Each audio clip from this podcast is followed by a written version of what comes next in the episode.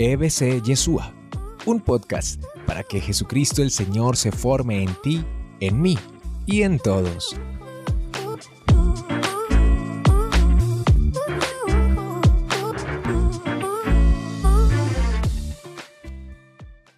Vamos a hablar de una palabra muy pequeñita, pero muy importante. Muy, muy, muy importante. Yo diría que necesaria para sobrevivir necesaria para vivir. Y esa palabra es perdón. ¿Cuál es la palabra? Perdón, perdón, un don, un regalo. ¿Cierto? Don, regalo. Y el perdón es un regalo de Dios. Y el perdón es necesario para vivir. Y cuando uno no perdona, es como caminar con una piedrita en el zapato. ¿A usted alguna vez se le ha metido una piedrita al zapato? Cada paso que uno da, se lastima. Una vez estábamos en un retiro de jóvenes y entonces yo les dije, vamos a salir al, jardín y cada uno va a buscar una piedrita y esa piedrita se la va a meter en el zapato y vamos a hacer una carrera con esa piedrita en el zapato. Entonces algunos brincaban en un solo pie, otros acomodaban el pie para que no les tallara.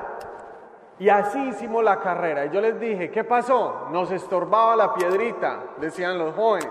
Ahora vamos a sacar la piedrita del zapato. Les dije, eso es perdonar. ¿Cuántos de nosotros tenemos que perdonar? Muchas veces perdonarnos a nosotros mismos, perdonar a nuestra pareja, perdonar a nuestros padres, perdonar, no sé, los compañeros de, comunidad, hasta de la iglesia.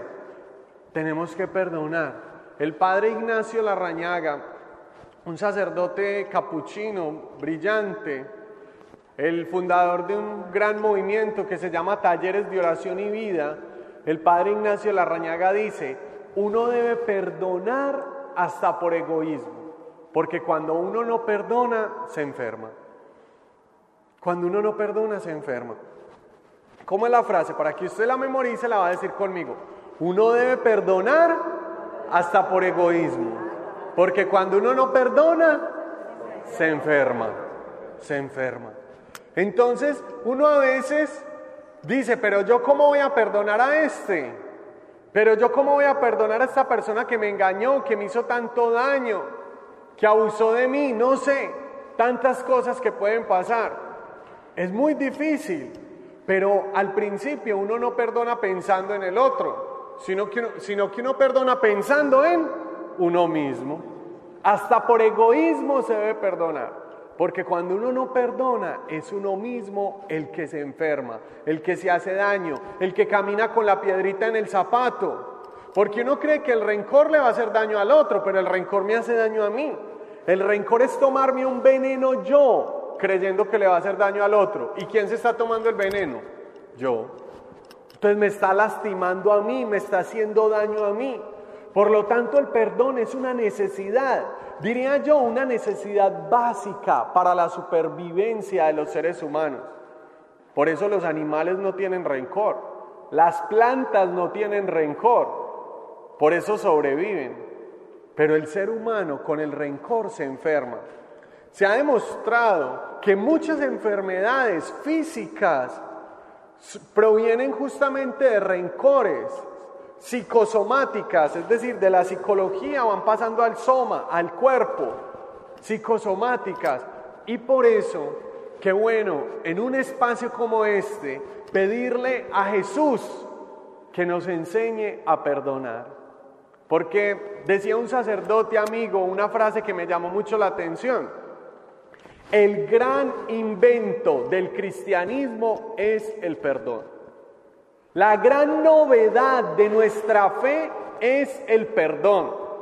A partir de Jesucristo se abre la puerta del perdón para que cada uno de nosotros a partir de ese perdón empiece una vida nueva. Perdonar es decir borrón y cuenta nueva, o como lo dirá el profeta, un cielo nuevo y una tierra nueva voy a dibujar delante de tus ojos. Y eso es gracias a qué? Gracias a la experiencia del perdón. Y el perdón no es simplemente un esfuerzo humano, sino que el perdón es eso, un regalo, una gracia divina. El perdón es una gracia divina. Antes no existía el perdón, que era lo que decían, ojo por ojo y diente por diente. Y Mahatma Gandhi dice algo muy hermoso, ojo por ojo y el mundo entero se quedará ciego ojo por ojo y el mundo entero se quedará ciego. Y eso es lo que hace la venganza, nos enseguece. Yo no sé si usted se ha dado cuenta cuando alguien está enseguecido por su rabia, enseguecido por el rencor. Es como si se pusiera unos lentes, unos anteojos, unas gafas y todo lo ve bajo el rencor. Todo lo ve bajo el rencor y usted le toca el tema y eso es como pólvora como chispita, ahí mismo empieza a soltar su rabia, su ira, su pólvora. ¿Y cuántas veces somos nosotros mismos los que estamos envenenados con un rencor? Pero únicamente nos damos cuenta de ese veneno del rencor quizás cuando lo vemos en los demás. Uno lo identifica en el otro, este está resentido, pero difícilmente lo identificamos en nosotros mismos cuando estamos resentidos y cuando tenemos los lentes del el odio, de la sed de venganza o simplemente de la indiferencia. Ah, no, es que yo ya lo perdoné, pero ojalá no me lo encuentre. ¿Cierto? Hoy le digo yo a la gente que me dice, es que yo no puedo perdonar, yo quiero perdonar, pero no puedo. Yo le digo, comience a orar por esa persona. Ese es el primer paso para perdonar, orar por la persona que nos ofendió. Y decía un amigo, ah, sí, yo estoy orando, yo le digo a Dios, Señor, ilumínalo o elimínalo. ¿Sí o no? No vaya a orar usted así. Ilumínalo o elimínalo. ¿Cierto? O como dice en el Génesis, que dice, Dios los bendijo y los mandó a reproducirse. Entonces decía una amiga, Señor, bendícelo, pero no lo reproduzcas. No lo reproduzcas. Pues cada uno de nosotros, simplemente por el hecho de caminar, nos vamos lastimando. La fricción con los demás, la diferencia de temperamentos.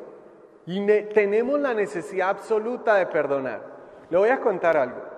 Imagínense que estuve en una charla de una hora sobre el perdón. Y lo que más me impactó de esa charla fue que el sacerdote que la dio dijo lo siguiente, somos seres sensibles, por lo tanto tenemos que perdonar. Y yo me quedé ahí, seres sensibles. Y luego dijo, no somos ángeles. Y yo me quedé ahí. Y me impactó tanto algo tan sencillo, tan trivial, que uno dice, eso es obvio, no somos ángeles.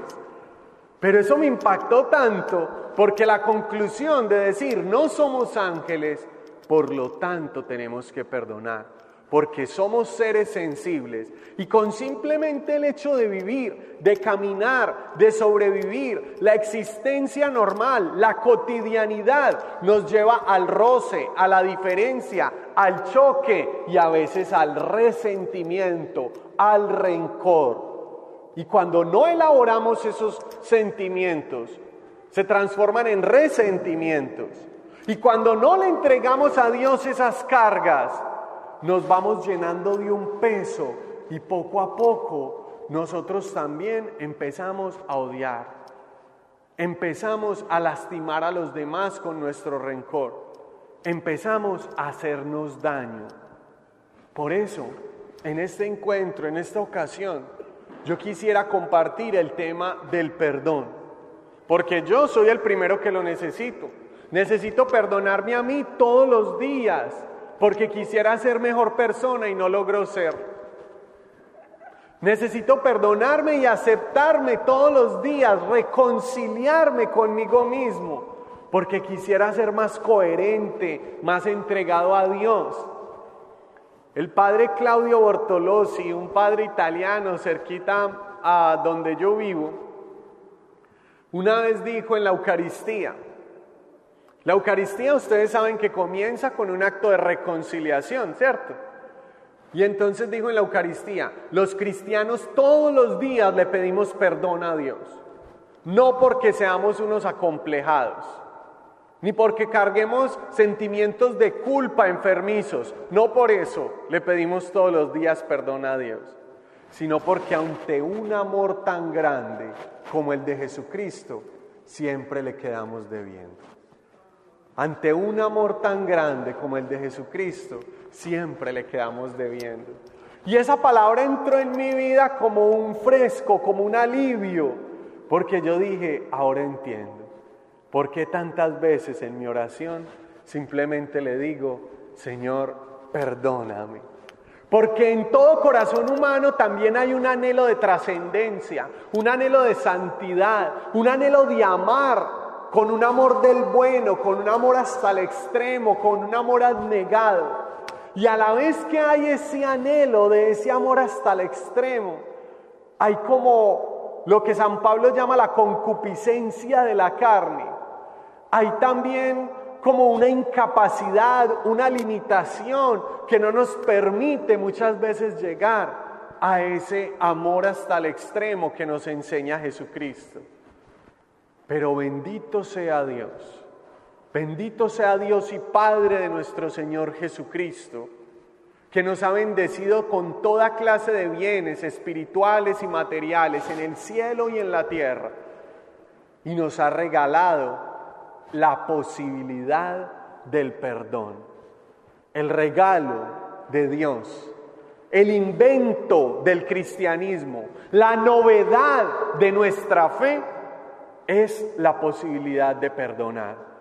Y cuando perdonamos o cuando nos perdonamos, se crea un cielo nuevo y una tierra nueva. Amén. Los voy a invitar a que busquemos la Sagrada Escritura. ¿Se trajo su Biblia o no? En la palabra de Dios dice en el Evangelio según San Mateo, en el capítulo 18, versículo 21, lo siguiente. Capítulo 18, versículo 21 del Evangelio según San Mateo. Dice, entonces Pedro le preguntó a Jesús, Señor, ¿cuántas veces debo perdonar a mi hermano si me hace algo malo? Hasta siete. ¿Qué le pregunta Pedro a Jesús? ¿Cuántas veces debo perdonar a mi hermano? Hasta siete. Pero vean, yo tengo una sospecha. Pedro le pregunta a Jesús que cuántas veces debe perdonar al hermano, porque ya el hermano se la había hecho varias veces. Pero ¿será que si era el hermano al que tenía que perdonar Pedro? Esto ya es cosa mía. Yo digo que Pedro, esto entre yo, yo digo que Pedro le preguntó a Jesús cuántas veces debo perdonar a mi hermano por disimular. Pero Pedro en realidad estaba pensando, Señor, ¿cuántas veces tengo que perdonar a mi mujer? Porque Pedro era casado. ¿O será que Pedro estaba pensando, Señor, cuántas veces tengo que perdonar a mi suegra? ¿Ah? ¿Será? Porque por ahí dicen que algunos tienen suegra, pero otros tienen su ogro. Cuénteme a usted cómo le fue. ¿Usted tiene suegra o su ogro? Bueno, no diga mejor. El caso es que Pedro le pregunta a Jesús, ¿cuántas veces debo perdonar a mi hermano? Sea mi esposa, sea mi suegra, sea mis hijos, sea a mí mismo, sea a mi papá, a mi mamá, a mi, no sé, ¿a quién tienes que perdonar? Y Pedro le pregunta, ¿será hasta siete? Y Jesús le responde, no es hasta siete. ¿Es cuánto? hasta 70 veces 7. 7 significa plenitud. Y cuando Jesús le dice 70 veces 7, le quiere decir siempre. Siempre debes perdonar. Pero este texto hay que mirarlo en su contexto. ¿Y cómo hacía el contexto? Antes de eso, nos están hablando de lo que llamamos la corrección fraterna. Y en la corrección fraterna hay tres claves muy importantes. La primera clave de la corrección fraterna es la oración. Para poder perdonar se necesita oración. Se los dije, el primer paso del perdón es orar. Porque hay veces que uno no puede perdonar. Uno no es capaz de perdonar, a veces quiere perdonar, pero no es capaz. Por eso se necesita oración. Porque claro, hay gente que dice, no, yo espero que se me pase la rabia y lo perdono, pero la rabia no le pasó nunca. ¿Mm? Entonces, ¿cuándo lo va a perdonar si no le pasó la rabia? Pero no, no es esa la dinámica. La dinámica es primero perdonar y extrañamente, discúlpeme la expresión, mágicamente, después de que decido perdonar, es que el sentimiento amargo, la rabia, se va diluyendo. No es esperar a que se me quite la rabia para perdonar, es perdonar para que se me quite la rabia. Pero todo esto comienza con un encuentro con Dios. Es en la comunión con Dios, es en la experiencia de Dios que se puede perdonar. El Papa Benedicto XVI, en su libro Jesús de Nazaret, utiliza una expresión hermosa que a mí me encanta. El Papa dice así, el perdón es posible solo en la presencia de Dios. ¿Cómo es la frase? Dígala conmigo. El perdón es posible solo en la presencia de Dios. Alguno estará diciendo, con razón, con razón no he podido perdonar.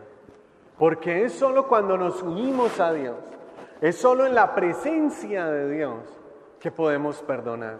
Si no, es imposible. Pero como le digo, uno debe perdonar no solo pensando en el otro, también pensando en el otro. Y no solo pensando en uno, principalmente pensando en la humanidad entera. Por algo que decía Mahatma Gandhi. Mahatma Gandhi decía, en las peleas nunca hay ganadores, pero siempre hay un gran perdedor, la humanidad entera. Uno cree que en una pelea uno va a ganar, nunca gana. Nunca hay ganadores cuando hay una guerra, nunca hay ganadores cuando hay una pelea, pero siempre hay perdedores cuando hay una guerra, siempre hay perdedores cuando hay una pelea. Y el perdedor es la humanidad entera. La humanidad entera pierde. Por lo tanto, el perdón transforma. Por lo tanto, el perdón libera. El perdón es dejar un preso en libertad y descubrir que ese preso era yo. El resentido es el preso. El perdón libera, el perdón sana, el perdón da nuevas oportunidades, el perdón cambia. Y esto es posible, como les digo, en la presencia del Señor. A todos nos han lastimado y todos quizás hemos lastimado, porque también eso es lo que hay que aprender, que el perdón es de aquí para allá y de allá para acá, no únicamente de allá para acá. Le voy a contar una historia con la que me va a entender. Imagínense que yo tengo una hijada de tres añitos, Isabel y me, invitaron a su cumpleaños. Yo soy su padrino, entonces fui allá a comer torta, ¿cierto? Helado, y todos los niños ahí jugando con sus bombas, su fiesta y demás. Y me llamó la atención una niña pequeñita que se le acercaba a los otros niños y por ejemplo alguno de los otros niños estaba comiendo helado o estaba jugando con un juguete y le quitaba el juguete y le decía algo como así, compartir. Y se lo quitaba. Y yo, eh, esta niña tan graciosita. Y luego llegaba donde otro niño y le quitaba el helado y lo miraba y le decía, compartir. Y así se pasó toda la fiesta, quitándole a todos los niños lo que tenían en sus manos y diciéndole que compartir. Y así se lo quitaba. Y yo me quedé extrañado y claro, lo que pasa es que la mamá le estaba enseñando a compartir a la niña. Pero la niña había aprendido la parte de compartir que es de allá para acá. Pero no había aprendido la parte de compartir que es de acá para allá. ¿Por qué les cuento yo eso a ustedes? Porque muchas veces nos pasa a nosotros eso en la iglesia. ¿Cómo así que en la iglesia? Claro, a uno le pasa que a uno le dicen, no, uno debe perdonar. O a uno le hablan del perdón y uno dice, sí, tal persona me debería pedir perdón.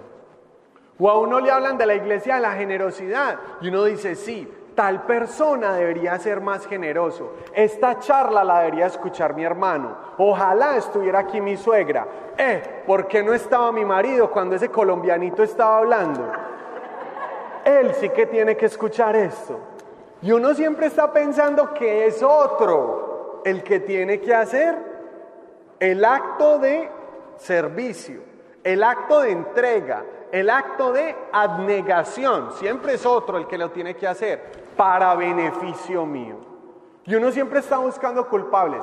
Es que el padre de mi parroquia, es que el predicador, es que el del grupo de oración, es que el músico, es que mi marido, es que, es que, es que, y siempre estamos señalando a otro. Y el problema siempre está afuera.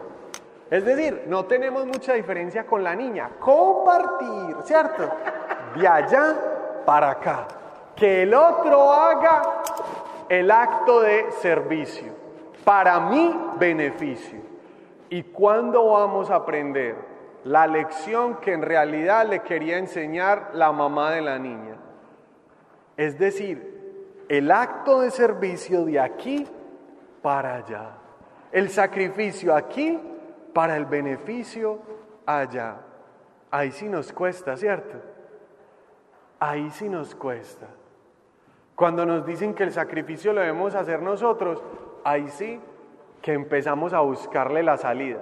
Como la señora que veía la misa por televisión, pero era una señora tan amarrada, decimos en Colombia, tan egoísta, que cuando hacían la parte de la ofrenda pidiendo dinero, ella pagaba la televisión. ¿Cómo le parece? Todavía nos falta mucho para aprender a compartir. Pero no compartir, sino compartir, ¿cierto?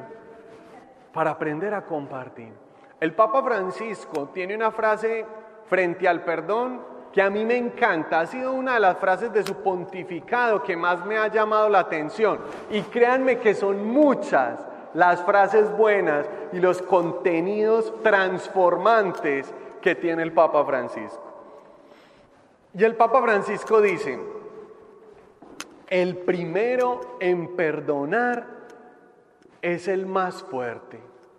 El primero en pedir perdón es el más valiente y el primero en olvidar es el más feliz. ¿Cómo es la frase? El primero en perdonar es el más fuerte. El primero en pedir perdón es el más valiente. Y el primero en olvidar es el más feliz. Alcen la mano los casados. Yo veo quienes están casados aquí. Qué bien, qué bien. Véanle las caras de felicidad. ¿Quién es el primero en perdonar en su vida de pareja? ¿Él o ella? Ella.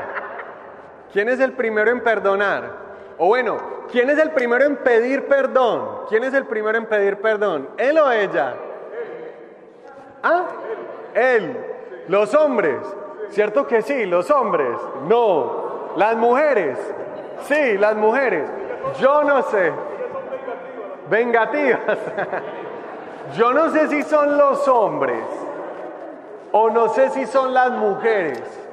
Lo único que sé es que el primero en pedir perdón es el más valiente. Es el más valiente. En la relación, no se deje ganar usted. No se deje llenar de orgullo. No se deje llenar de soberbia. En la relación, cuando haya que pedir perdón, hay que pedir perdón. El primero en pedir perdón es el más valiente el más valiente. Y eso Dios no lo enseña porque Dios es el primero. Él es el primero. No sé si te has dado cuenta, pero Él es el primero en amar. Dice la primera carta de Juan que Dios nos amó primero. Habrá otras religiones que quizás digan que Dios nos ama, pero el cristianismo es la única religión que dice que Dios nos amó primero. Es decir, que Dios es el que se adelanta a amarnos. En palabras del Papa Francisco, que le encanta inventarse palabras, ¿cierto? Le encanta inventarse palabras, dice, no balconé en la vida. Esa palabra no existe, pero él se la inventa. Él dice, Dios me misericordió. Eso no existe, pero el Papa Francisco se la inventa. A él le encanta inventarse palabras hermosas en su típica eh, carácter talante latino, ¿cierto?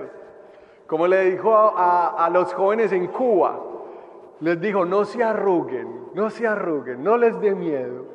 Dijo así. Pues el Papa Francisco dice, se inventa esta palabra y dice, Dios nos primerea. Es decir, Él es el primero, Él es el que se adelanta. Por eso en Jeremías le dirán a Yahvé, a Dios, bendito sea, le dirán que Él es el almendro de la primavera. ¿Y quién es el almendro de la primavera? Es el primer árbol que en la primavera florece. Ese es Dios, el que se adelanta, el que no se deja ganar en amor. ¿Quién es el que en la familia se adelanta a amar? ¿Quién es el que en la familia se adelanta a perdonar? ¿Quién es el que en la familia se adelanta a pedir perdón? No sé si será el hombre, no sé si será la mujer lo que sé es que es el más lleno de Dios, el que se, adelanta, el primero, el primero. El Papa Francisco cuenta que un día antes de ir al trabajo sintió la necesidad profunda de confesarse y que cuando fue a confesarse un sacerdote joven que lo recibió, lo confesó y él dice que él sintió que era Jesús no el sacerdote, sino que ahí estaba esperándolo Jesús. Y él dice esta expresión que a mí me llama la atención. Alguien que yo no me esperaba, llevaba toda la vida, toda la eternidad esperándome a mí para primerearme, para amarme y para misericordiarme. ¿Cómo así misericordiarme? Derramar su misericordia eterna su océano de misericordia, derramarlo sobre mí. Ahí está el encuentro con Jesús del Papa Francisco, en el sacramento de la reconciliación. Por eso es tan importante el perdón. Y todo perdón nace de sentirnos y experimentarnos perdonados por Dios. Perdonarnos, sentirnos perdonados por Dios es sentir que Él me ama donde yo no puedo amarme. Sentir que Él me acepta donde los demás no me aceptan. Y sentir que Él es el único que me perdona donde ni yo ni los demás logran perdonarme. Donde ahí donde me da vergüenza, llega el Señor y me dice, tú eres mío. Yo he pagado un precio alto por tu rescate. Yo te amo hasta el extremo. Yo te perdono con amor eterno te he amado. Los montes pueden moverse de lugar, pero mi amor por ti nunca se moverá. Este amor es más alto que el cielo, más ancho que el mar. Así es su misericordia y su poder. Y si ese amor es un océano, en ese océano hoy nos sumergimos. ¿Ha sentido el amor de Dios? Tan lindo el amor de Dios. El amor de Dios que le da sentido a nuestras vidas. Y el amor de Dios que nos devuelve las ganas de vivir. Estamos hablando pues del perdón. Y Dios nos hace esa invitación. Borrón y cuenta nueva. ¿Perdonar es fácil o es difícil? ¿Ustedes qué dicen? Fácil. ¿Qué dicen? Difícil. Yo digo que es difícil. Dificilísimo, sí. O quizás perdonar es imposible. Lo que solo es posible para Dios. Por eso solo es posible en la presencia de Dios. Perdonar no es fácil. Cuando uno verdaderamente lo han lastimado, cuando lo tocaran donde más le duele, perdonar no es fácil. Perdonar es supremamente difícil. Solo el Señor lo puede hacer. Solo con su gracia, solo con su presencia, solo con su amor. Solo con su Espíritu Santo, solo con su auxilio divino, solo con su ayuda podemos lograr perdonar. Solo poniéndonos en oración. Porque para perdonar hay que renunciar al orgullo. Para perdonar hay que renunciar al ego. Para perdonar hay que renunciar a la venganza. Y atención a esto, muchas veces inclusive para perdonar hay que renunciar a la justicia. Y eso es muy difícil. Porque uno siempre quiere hacer mi justicia, no la justicia divina, que se parece más la justicia divina a la misericordia que a lo que nosotros llamamos justicia. Pero para perdonar a veces hay que renunciar a mi punto de vista y a mi justicia. Y eso no es fácil. Yo he escuchado más de una persona que dice, es que a mí me dan rabia las injusticias. ¿Sí o no? Es que a mí lo que me da rabia es la injusticia. Pero no sé si te habías dado cuenta que la injusticia es desde el punto de vista tuyo. ¿Cierto? Lo que es injusto para ti, para el otro es, está, justo, ¿cierto? Pero para uno es injusto. O sea que lo que me da rabia es mi injusticia, mi punto de vista. Y a veces para perdonar hay que renunciar hasta la justicia, para entrar en la dimensión de Dios, en la eternidad de la misericordia de Dios, en la mentalidad de Dios y empezar a hacer las cosas diferentes. Y empezar a hacer las cosas distintas. Y eso no es fácil. Eso solo con el Señor. Eso solo con Dios. Podríamos poner muchos ejemplos. Me voy a quedar con uno. Y con esto vamos terminando la charla de hoy. Tengo un amigo que fue de los que más me motivó a entrar en las cosas de Dios. Muy alegre, que a él el papá lo abandonó. Y el papá tiene más o menos 13 hijos de mujeres diferentes. Y nunca respondió por él, nunca le dio un centavo, nunca lo llamó el día del cumpleaños, nada. Se desapareció del planeta. Este señor, joyero, se dedicó a amasar una fortuna. Un hombre muy adinerado. Cuando mi amigo tenía más o menos 15 años, dijo, yo quiero ir a conocerlo. Y él vivía en un pueblito de Antioquia y se fue para la capital de mi país, Bogotá, a conocer a su papá. Pero cuando se encontró con él no recibió sino rechazos. Él quería estudiar y le dijo que quería estudiar, que lo apoyara. Él le dijo, no, usted es un campesino, usted qué va a poder. Y se fue decepcionado, triste, para su casa. Luego empezó en estos grupos de oración, en estos grupos de Dios, y escuchó que tenía un papá y ese papá era Dios, que no era un huérfano. Y él dijo, yo tenía que decidir si escuchar a mi papá de la tierra que me decía que yo no servía para nada, que no podía, o escuchar a mi papá del cielo que me decía que me amaba. Y yo elegí escuchar a mi papá del cielo, que me decía que me amaba y que yo sí podía. Porque eso es lo bonito de la fe, no solo creer en Dios, sino descubrir que Dios cree en mí. Por eso estás vivo, porque Dios cree en ti. Porque Dios cree en tu cambio, porque Dios cree en tus sueños, porque Dios cree en tu felicidad. Por eso estás vivo. Y entonces él descubre que tiene un padre que es Dios, que es todopoderoso, que es hijo de un rey, no un mendigo, no un huérfano. Y decide creerle a Dios que Dios cree en él. Y sale adelante y estudia y logra formar una bonita familia, ser un hombre de Dios, un hombre de bien. Y un día resulta que el papá se enfermó y ninguno de sus trece hijos fue a visitarlo al hospital, pero él sí fue. Pagó el tiquete aéreo hasta la ciudad donde vive su papá pidió permiso en el trabajo solo para visitar a este hombre que lo había rechazado, toda su vida. Y fue hasta allá y le dijo, papá, te amo, te perdono y te invito a buscar de Dios. Tremendo.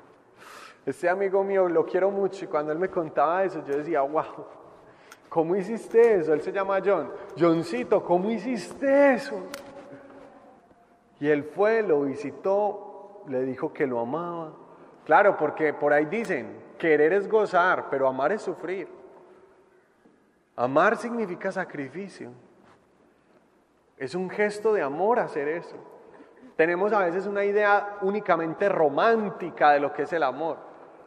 Pero el amor también es sacrificarse por la persona amada, o si no, pregúntele a Jesús, que el signo del amor no es un corazón, sino una cruz. Ese es el signo del amor cristiano. Y entonces hizo esta labor.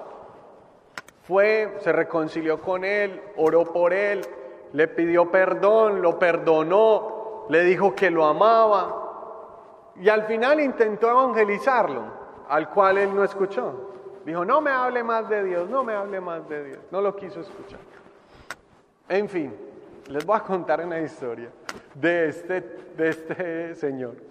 Imagínense que era de esas personas tan egoístas que no quería guardar ni un solo peso en el banco por desconfianza, sino que tenía una caja fuerte en su casa.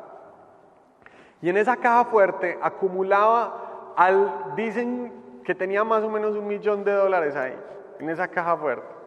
Y un día una de sus trabajadores le echó escopolamina, que con eso es que lo duermen y le robaron el millón de dólares a este señor. Y se estaba muriendo cuando le robaron la plata, muriendo, porque ese era su Dios, su Dios es la plata. Se estaba muriendo. Lo que no compartió con ninguno de sus trece hijos, se lo robaron. Lo que no compartió, un ancianito ya, y no compartir con sus hijos, ahí, con un millón de dólares en joyas, en oro, en diamantes, en dólares, en pesos, en, en dinero, se lo robaron. Y vea con la que salió esto.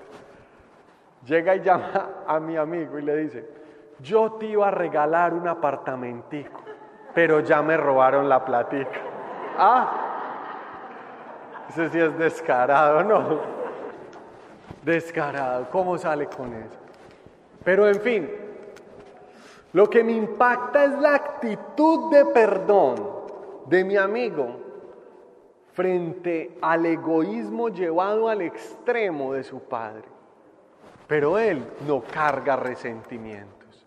Él sabe que perdonar es quitarse un peso de encima, es dejar de tragar veneno y quitarse la piedrita del zapato. Él dice, mi papá es Dios, Él me lo da todo. Y por esa actitud de vida nunca le hace falta nada.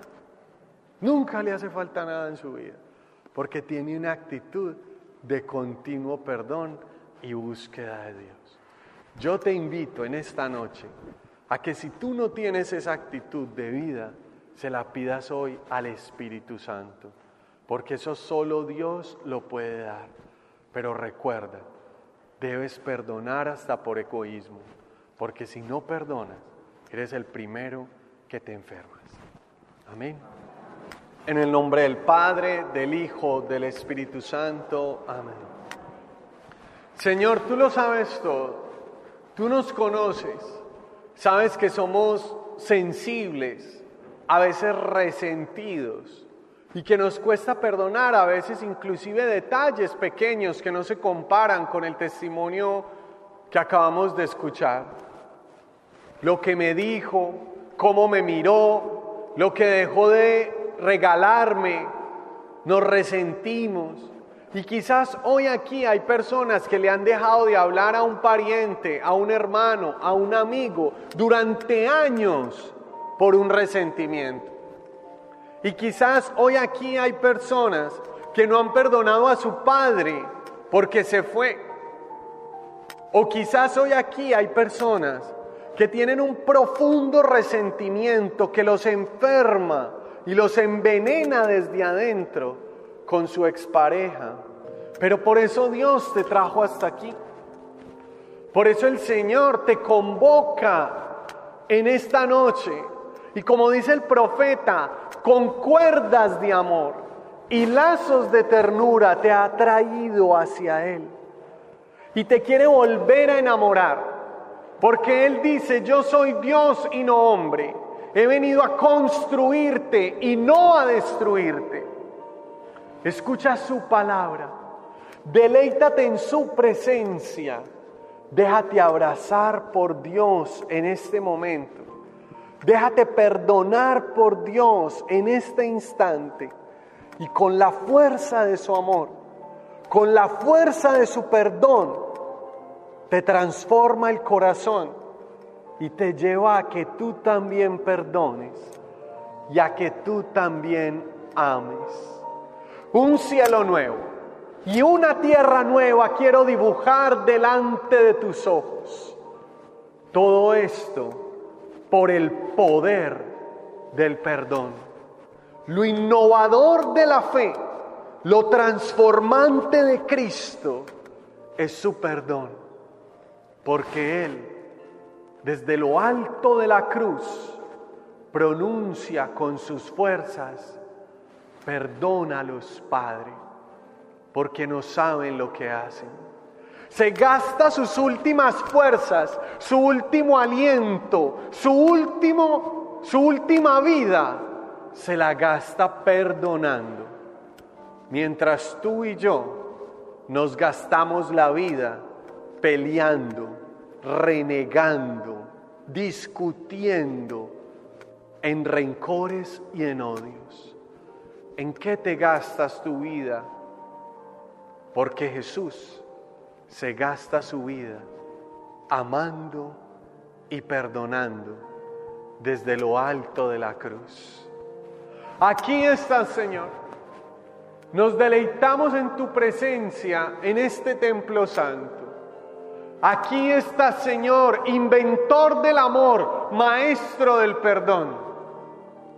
Y nos humillamos ante ti y te pedimos también que nos enseñes a perdonar. Te voy a invitar a que cierres tus ojos y a que pongas tu mano en tu corazón. Y así, con tu mano en tu corazón, vas a aprender una oración muy poderosa hoy. Vas a repetir conmigo una oración muy poderosa para que cuando llegue la tentación del rencor, del resentimiento, de la violencia, de la ira o del odio a tu corazón, tú tengas cómo defenderte. Vas a traer a tu mente esa persona que te ofendió Vas a traer ese momento que te dolió y vas a decir conmigo, Señor Jesús, que se escucha, Señor Jesús, perdono con tu perdón y amo con tu amor. Escucha esta oración, no es con tus fuerzas, es con tu perdón, Señor Jesús, que yo perdono. Y es con tu amor, Señor Jesús, que yo amo. Ahora vas a decir conmigo, Señor Jesús, me amo con tu amor y me perdono con tu perdón. Escucha esto, escucha. Si aceptas perdonarte a ti mismo, si aceptas perdonarte a ti misma, perdonarás a los demás. Por eso reza conmigo una vez más. Señor Jesús, me perdono con tu perdón. Y me amo con tu amor.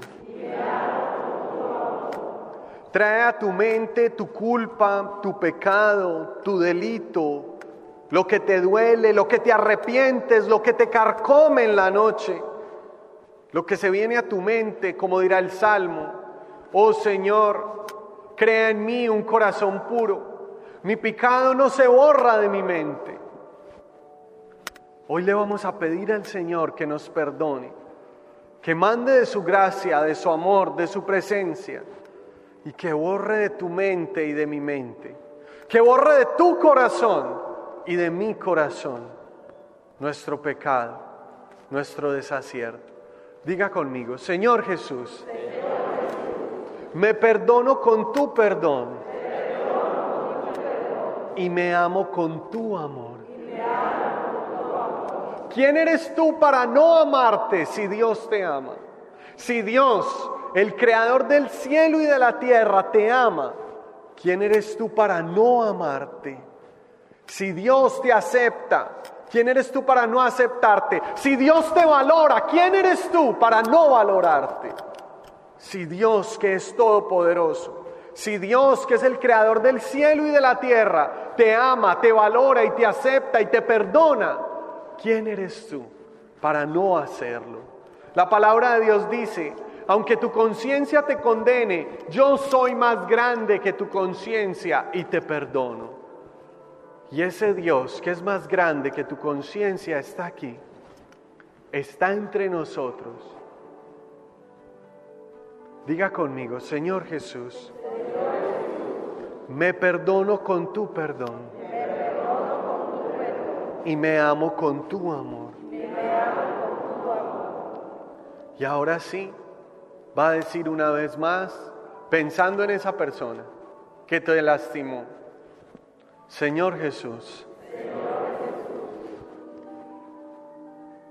lo perdono con tu perdón y lo amo con tu amor. Señor, tú sabes que yo no puedo con mis fuerzas, que he cargado con esta piedra pesada, que he cargado con este rencor, que he caminado con esa piedrita en el zapato, que no he podido perdonar a este familiar, a este expareja, o que no he podido perdonar a ese padre que abandonó o a esa madre que me rompió el corazón. Pero hasta aquí con este rencor. Hoy decido perdonar. Y lo que me falta de fuerza, lo entrego a ti para que seas tú el que haga la obra. Mire al Maestro del perdón y diga conmigo, Señor Jesús, lo perdono con tu perdón y lo amo con tu amor. Amén.